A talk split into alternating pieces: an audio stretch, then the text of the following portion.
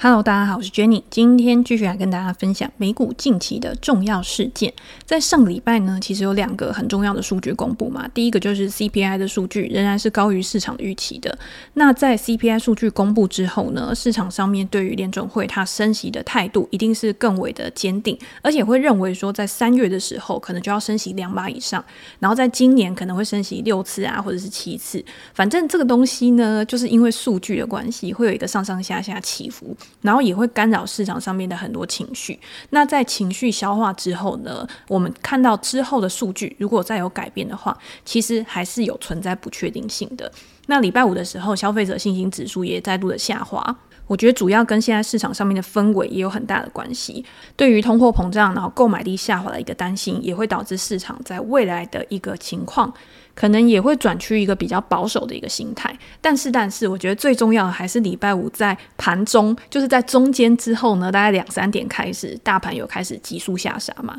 这个下杀呢，可能就跟我们的总体经济面、数据面、就业市场啊、通膨啊比较没有关系，而是因为地缘政治风险的关系。俄罗斯跟乌克兰的地缘政治冲突，在那一天盘中的时候，新闻爆出来说，俄罗斯可能很快的就要去入侵乌克兰。那因为我那个时候还没有睡觉嘛。所以就看到大盘的行情开始有一个非常大幅度的波动。一开始的时候呢，你也不会看到任何消息出来，通常都是这个样子。价格呢总是走在消息的前面。那等到过大概十几二十分钟，消息出来的时候呢，你就会看到再有价格进一步的一个下杀。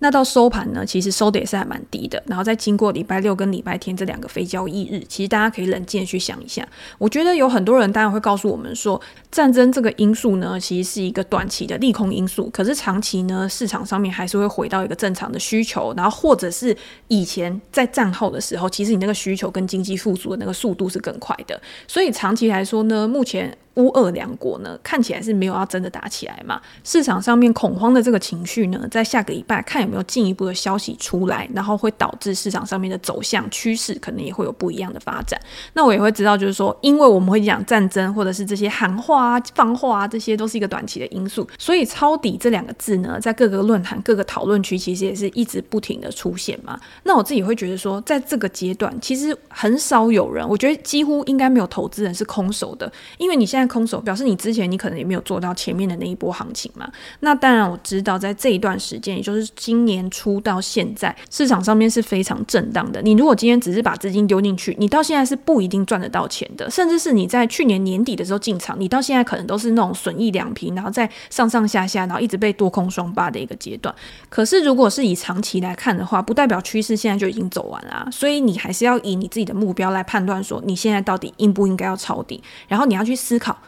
你现在的手上到底现金还剩多少？因为人的资金是有限的嘛。你如果现在直接 all in 去抄底的话，它在之后下个礼拜或者是下下礼拜，如果都有不确定性出来，又有放话声音出来，它有可能还会再有一根。那这个时候呢，如果再有一个低点，你可能就没有办法再去做抄底了。所以我在粉丝团也有讲，抄底其实你必须要制定一个计划。你可能譬如说下跌几个 percent 的时候，你去抄底。那如果今天真的触底反弹了，那你再去追高的时候，胜率也会比较大。把你可用的资金用完了之后，在你可承受的范围之内，剩下的就是等待。可能面对一段时间的震荡，它又在往上了。但是这一段时间，资金控管跟情绪控管这两个因素都是一样重要的。那也再次跟大家强调一下，就是如果你今天是买大盘的话，刚我们有讲嘛，你就是可以分批，然后有纪律的去做执行。那如果是买个股啊，或者是其他相关的商品的话，那你就要考虑，如果今天联准会之后会开始紧缩，如果真的还存在着地缘政治风险的话，哪些资产是比较可以保值的？哪些资产是比较低波动的，属于防御性质的股票？或者是它可以维持现金流、营运稳定，然后在大幅波动的时候，或者是市场它可能在这段时间比较逆风期的时候，它是可以安稳的度过的。那这个就是比较值得长期持有，然后长期布局的公司。好，那在这种紧张的时刻呢，还是想要跟大家分享一下我这几天的追剧，然后还有看的一些书，有什么延伸的思考。因为有的时候用文字在 Facebook 上面写啊，其实没有办法很好的去传达整个情绪或者是整个想法。但是现在有 Podcast，所以我就觉得很方便，然后就可以更进一于不得来跟大家分享我自己的看法。那那天呢，其实我就还在追剧嘛，因为我这个人呢，就是看到不错的剧，或者是看到自己喜欢的剧的时候，就会很想要知道结果是什么。那很想知道结果呢，当然就会集中在一段时间之内，然后赶快把集数追完。那韩剧的集数其实都不长嘛，我那天正在追的就是《那年我们的夏天》这一部，可是我追到大概三四点的时候吧，我实在是太累了，所以还是没追完。第二天早上才去看到完结篇，中间呢就跑去 Google 一下结局到底是什么。我有些朋友都会觉得我很怪，就是照道理来说，你今天在追剧或者是在看小说的时候，大家都会希望说不要跟我爆雷，不要跟我爆雷，我不想知道结局是什么。但是我每次很喜欢，就是看到一半，我就先问朋友说：“诶，结局是什么？谁是坏人？他们会在一起吗？”这种问题就很希望先知道结局。不知道有没有人跟我一样也有这种怪癖？因为先知道结局，其实不会让我觉得很无趣，反而又增加了另外一种乐趣。第一个是你已经看到一半了，所以对于这个内容的整体架构已经有一些认知，不管是客观的，也就是说这个剧情里面它已经传递出来的资讯，它已经告诉你的已知资讯，或者是主观的，也就是说你对于这些剧情里面它传达出来的东西，你对这些已知的资讯做出来的推测，然后会先建立一个你的基本认知。这个时候呢，你对于结局其实有很多个想象的。你可能会想象说，诶，A 结局是什么？B 结局是什么？C 结局是什么？然后拟定几种可能的结果。好，这个时候呢，如果你愿意先知道结果是什么，就是跟我一样是那种很想要知道结果的人。对某一些人来说，他可能会觉得说，啊，那我想象的这个乐趣就没有了。但是对我来说，我觉得先知道结果之后，他就会告诉我说，我的判断到底是对的还是错的。然后你针对后面出来的一些转折啊，我就会去思考说，诶，那为什么我之前会那这样想？我是哪里想错了？或者是我会更佩服导演说，原来他真的太有创意了，怎么会我在之前完全没有发现或者是想到的可能的转折，竟然那么的出乎意料。我觉得每一个人啊，他都有看待事情的一个方式，就像我们在做投资一样。有些人他不喜欢预设立场，他喜欢就是先大量的收集资料，然后从这些收集的资料中去预测结果，然后再做出最后的一个判断。但是有一些人他是反过来，他在做决策的时候，他喜欢先思考有可能的结果，不管是好的还是坏的，或者是他会先把最坏的结果先想出来，然后再从结果去反推当下应该要做什么样的决定，可以控制最小的一个损失。那这这个就是看你在做投资决策的时候，你的风格是属于哪一种。在判断一家公司的估值的时候也是一样哦。有一些人他是会喜欢去预测未来的获利，譬如说我们会觉得说，还诶，他未来的 forward PE 是多少？他未来的每股盈余是多少嘛？那或者是他会去预测他未来的现金流，然后再去把它折现到当下的现值，然后去看当下的股价是不是被低估了。那另外一种人呢，他就是反过来。我先看现在当前的股价是多少，然后我去反推，思考公司它要维持多高的成长率才可以去支撑这个股价。当你发现必须要维持非常高的成长率才可以去支撑现在的高估值，什么叫做非常高的成长率？也就是高于一般水准的嘛。通常在正常的情况之下，我们都会假定一家公司它可以维持高成长的时间，可能不会到那么久。或者是超高的成长，可能是某些意外的状况造成短期的需求大幅度的飙涨。那这个时候呢，更有可能会产生一个均值回归的现象。在它那种高估值的状态，可能没有办法到维持非常久，那可能就不是一个非常好的进场点。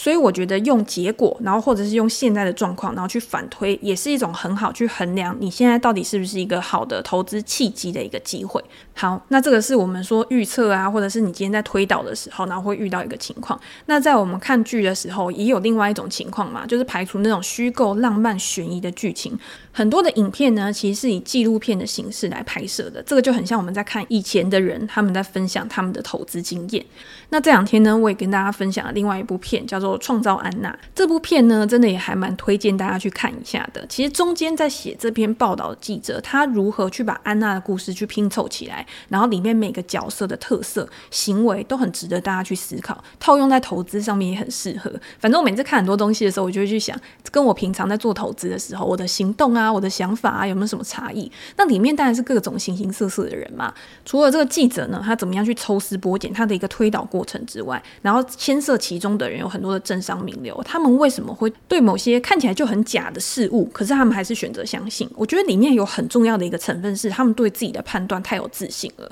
你会觉得这眼前看起来这么美好的一件事物，然后当你拥有它，或者是当你已经跟他有合作关系的时候，是很难去做一个割舍的。剧情我就不详细细的去介绍，反正又是另外一个诈骗的故事。相比于我们上一次介绍的 Tinder 大骗局，渣男诈骗女性的故事，在这个创造安娜里面，我觉得就是一个小儿科。安娜一直告诉大家的就是说，我今天就是在做一个大事业，即便我是千金小姐，我还是可以有自力更生的能力，我可以开设一个基金会，然后供上流社会去交际应酬。那这些上流社会的人呢，就很多权贵，包括呃社交圈、金融圈、避险基金这些，所以对我来说呢，在看的过程当中，也会觉得蛮有趣的。剧情的开始就是告诉大家，到底要怎么样打进这个圈子。大家在做投资的时候，常会看到很多的报道啊，或者是书啊，都会告诉我们说，创投他们在选择投资人的时候是看人，而不是看你打造出什么样子的事业。那个可能是次一个的条件。那或许一个人他在事业上面会遭遇到困难，但是如果这个人他有一些潜在的特质的话，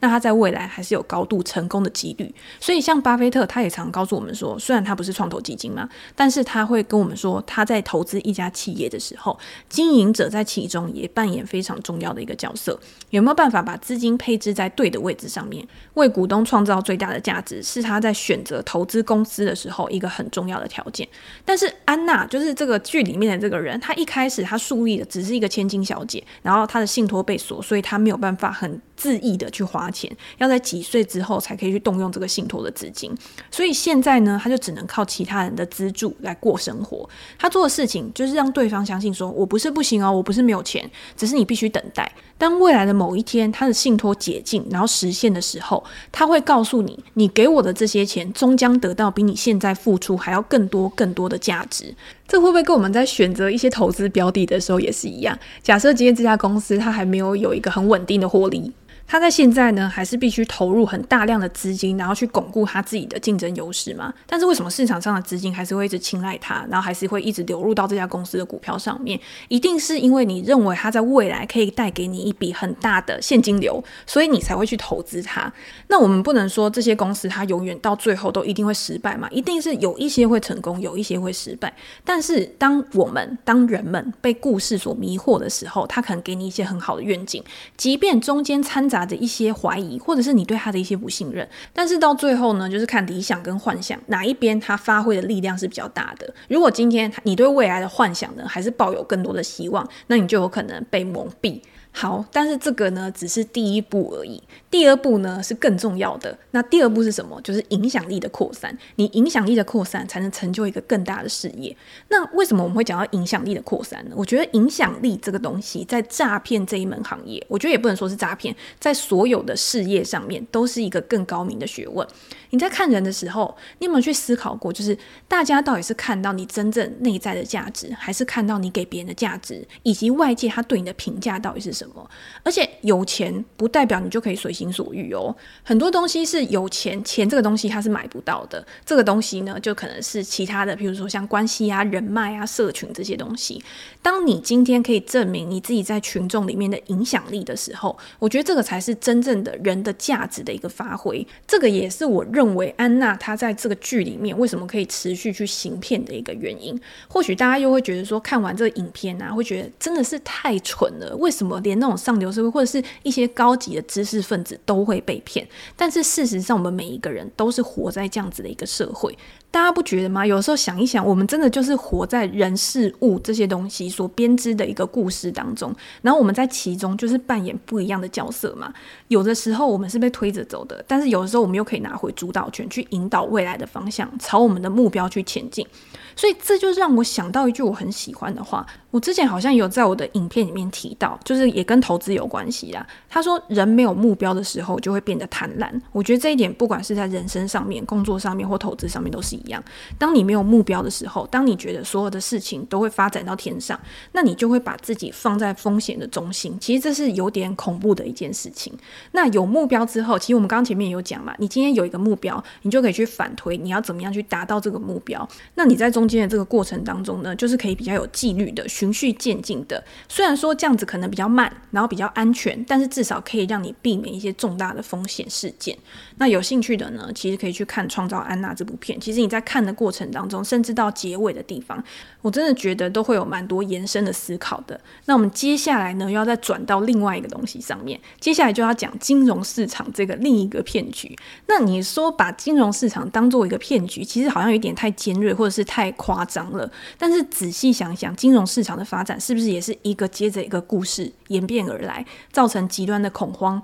悲观，然后再到复苏、乐观，甚至是泡沫。大家在想，联准会他在执行无限 QE，他每次在开会的时候，他的一个论点，通膨的变化啊，然后到未来要不要升息啊，每一个说法是不是也是在引导市场预期的一个故事，也是很叙事的感觉嘛？之前诺贝尔经济学奖罗伯特·席勒在他近期的著作《叙事经济学》里面就讨论这样的一个概念。这本书其实我也有写序去推荐，因为我很喜欢很喜欢罗伯特·席勒他之前写的非理性预期啊，或者是其他。啊呃，跟行为经济学相关的书，他告诉我们说，这个市场到底是如何运作的。叙事经济学是以一个具有感染力的故事传递，然后你要怎么样去影响这个市场，在一个爆点、一个焦点被抛出来的时候，它蕴含着哪一些特质，然后可以去变成市场变化跟波动一个主要的因素。那我昨天、我今天在粉丝团其实也有分享另外一本新书嘛，《价格烽火效应》这本书里面呢，其实就有稍微提到叙事经济学这个。概念，但是它整本书呢，其实是从各个不同的角度，然后去描述价格在现在这个市场里面扮演的一个角色。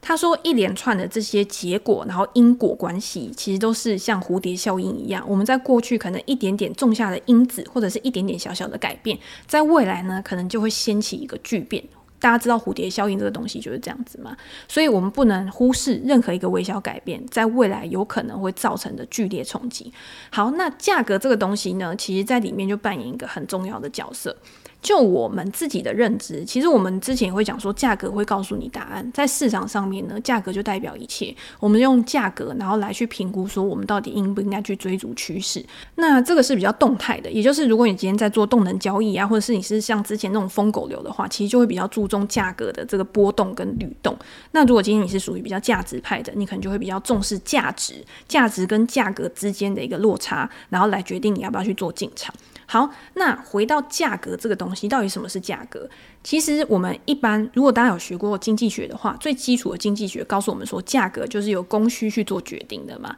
它其实是非常自发性的。当你供给开始上升的时候，然后可能你的价格就会滑落，因为需求如果没有改变。但是如果需求大幅度的上升，供给没有改变的话，那你的价格可能就会大幅度的上升。那跟我们现在这个通膨的因素呢，比如说供应链的危机、供应链的短缺，去造成价格的上涨，也是有这样子一样的一个规律存在。但是在价格这个机制演变了这么久之后，到现在的价格就不会纯粹只是供需去引导价格的发展，在背后呢，可能有更多更多不一样的手，然后去告诉你说价格应该要怎么走，去把这个价格去创造出来。它里面就有提到，像粮食危机啊、阿拉伯之春啊，到乌克兰危机，甚至是在疫情之后后疫时代，然后气候变迁会造成什么样的影响？每一个阶段呢，其实都是由过去的故事发展结果延伸而来，然后再加到新的元素进去，创造与发明出另外一个生长的途径。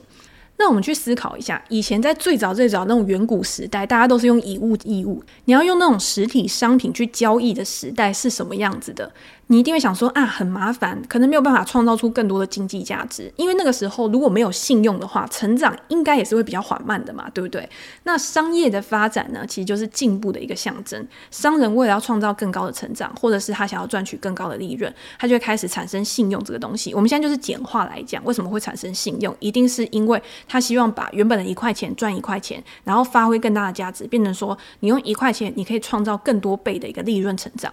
那更好的方式是你赚来的这些利润呢，你再重新的投入跟到市场上面去做生产的话，它又可以发挥乘数效应，让这个世界看起来可以更繁荣。所以演变到今天呢，以前你可能在做小麦啊，或者是在做一些商品粮食的一个交易，然后做衍生性商品的时候，它是真的为了一个避险。但是现在呢，可能就是因为要投机。现在不管是原物料、商品、外汇、股票市场，都有眼花缭乱的交易商品可以选择。你今天你想要做一个什么样的商品，只要你够大，你够多钱，那机构搞不好都可以帮你拟出来。或者是一般的投资人，他可能只是想要买黄金而已。你今天可以去银楼买实体的黄金，可是你也可以买跟黄金价格对标的黄金 ETF 嘛。那如果你今天不想买 ETF，你想要做短期波段的话，你也可以买入黄金的期货来进行交易。有非常非常多的选择，都可以去影响这个黄金的价格。金融世界因为这样子，往好处想是已经变得非常自由，提供给更多人致富的一个机会。但是在某方面，面来说呢，这个财富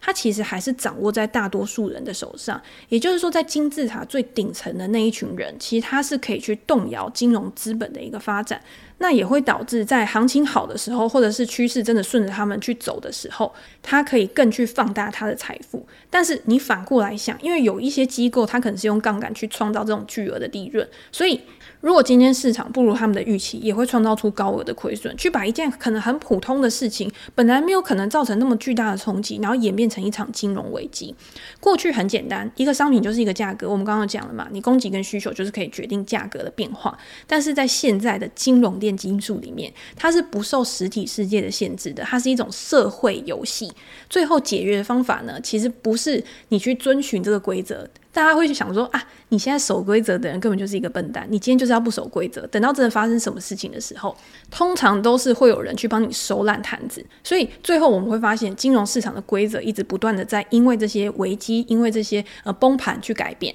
然后去重新建立一个新的运作流程。也就是说，金融自由正在掏空政治自由，因为你政治就是为人民服务嘛。那今天金融的崩溃，去导致人民他有非常不好的生活的时候，那你是不是就要想办法去解决？那理性的系统呢，它要如何产出不理性的结果？也就是今天，就算你今天是用演算法，或者是你今天用 AI 交易，但是这些参数是人定的嘛？而且他们在这种大规模异常的一个状况的时候，他们有可能会创造一个连锁的反应，然后让这个危机迅速的扩大。我自己是比较喜欢书中提到的例子，第一个是粮食危机。作者告诉我们说，明明现在就是粮食是处于一个很丰足的一个状况，产量供给明明就很高，可是为什么粮食的价格会快速的上涨？然后明明食物那么充足，可是却还是有很多人他根本就没有办法吃饱，还是有很多人他是活在那种贫穷线之下的。那这个价格的上涨跟动乱或战争又有什么样的关系？书中他去引用哈佛跟麻省理工学院的博士研究生他们的统计数据，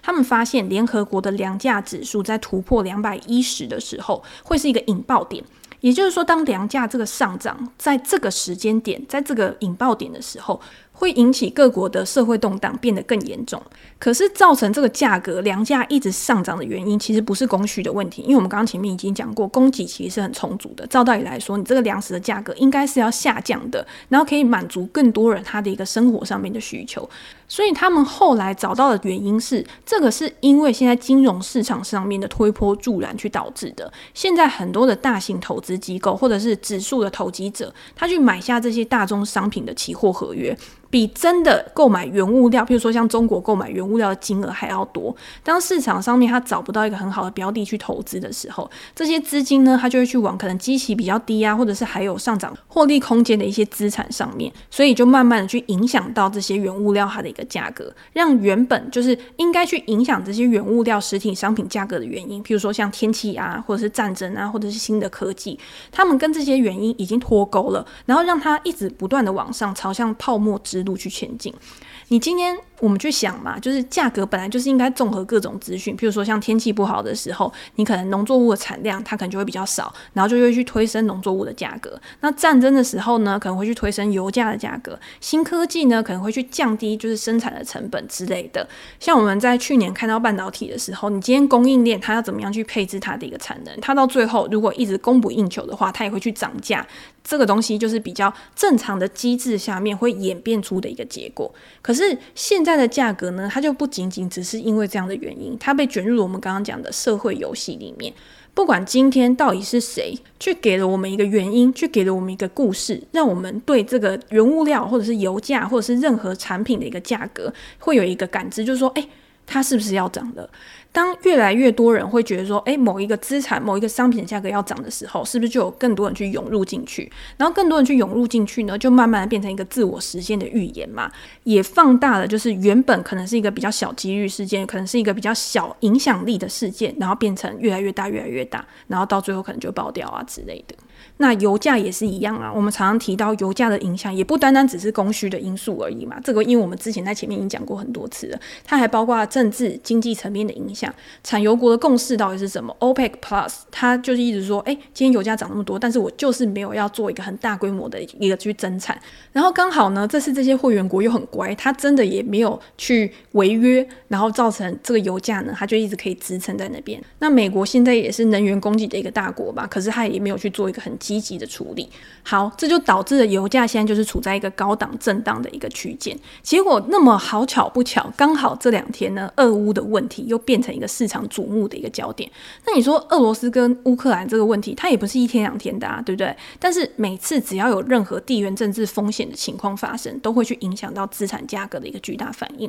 那我有跟大家分享，就是说我在这本书里面，其实对于这个油价跟普丁，就是俄罗斯它的一个动向，然后有一个数字呢，有一个数数据，我觉得很有趣。他提到丹佛大学的一个政治科学教授卡伦亨德里克斯，他在研究石油价格的影响因素的时候，他就把这个国际冲突的一个数据跟油价的数据合并在一起。去观察其中的一个相关性，他发现油价越高的时候，像俄国啊、委内瑞拉、伊朗啊这些石油的出口国，它发动军事化纷争的可能性就越高。当这个油价上涨到一个高点的时候，它不一定要创历史新高，你发生冲突的几率就会大幅上升。如果今天油价上升二十美元，就有可能使这些军事行动发生的几率增加百分之四十。哎，这样其实很多诶。那你在油价达到一百美元的时候，比油价在四十五块美元的时候高了百分之六十五，然后比油价在二十三美元的时候多了百分之八十。也就是这些国家，当油价开始逐渐的起来的时候，因为它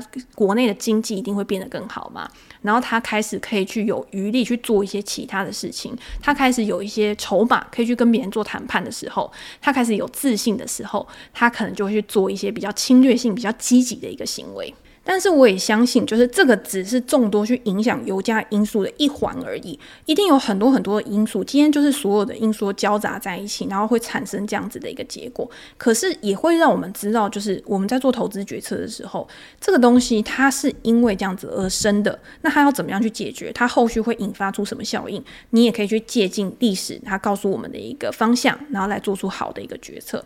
我只是觉得，借由这本书，很多很多的例子都可以告诉我们说，这个价格它总是在一个极端情况之下出现一些改变，或者是出现一些争论。出现更多的争端，譬如说像刚刚我们讲的，粮食价格超越某一个水准的时候，就会造成混乱啊、政变啊。那价格达到这个引爆点，其实只是一个导火线而已。可是前面看它已经累积了很多很多不满啊，或者是很多很多的原因。那油价在超过某一个水准的时候，它跟刚刚就是粮食价格造成。居民他有很不好的生活不一样，他是创造出另外一种繁荣。那这个时候同样也会掀起一种混乱，然后让拿住筹码的人有机会在这个时间去争取他想要得到的目标，他想要得到的东西。价格的变化，它是可以去创造出很多的混乱的。那混乱呢，又为金融市场带来了新的机会。当然，反过来说，也是埋下了一些崩溃的种子。在这个过程当中呢，大家要知道，就是说，这个价格是可以被操纵的，它是可以被隐瞒的，它是可以去放大一件事情它的影响力，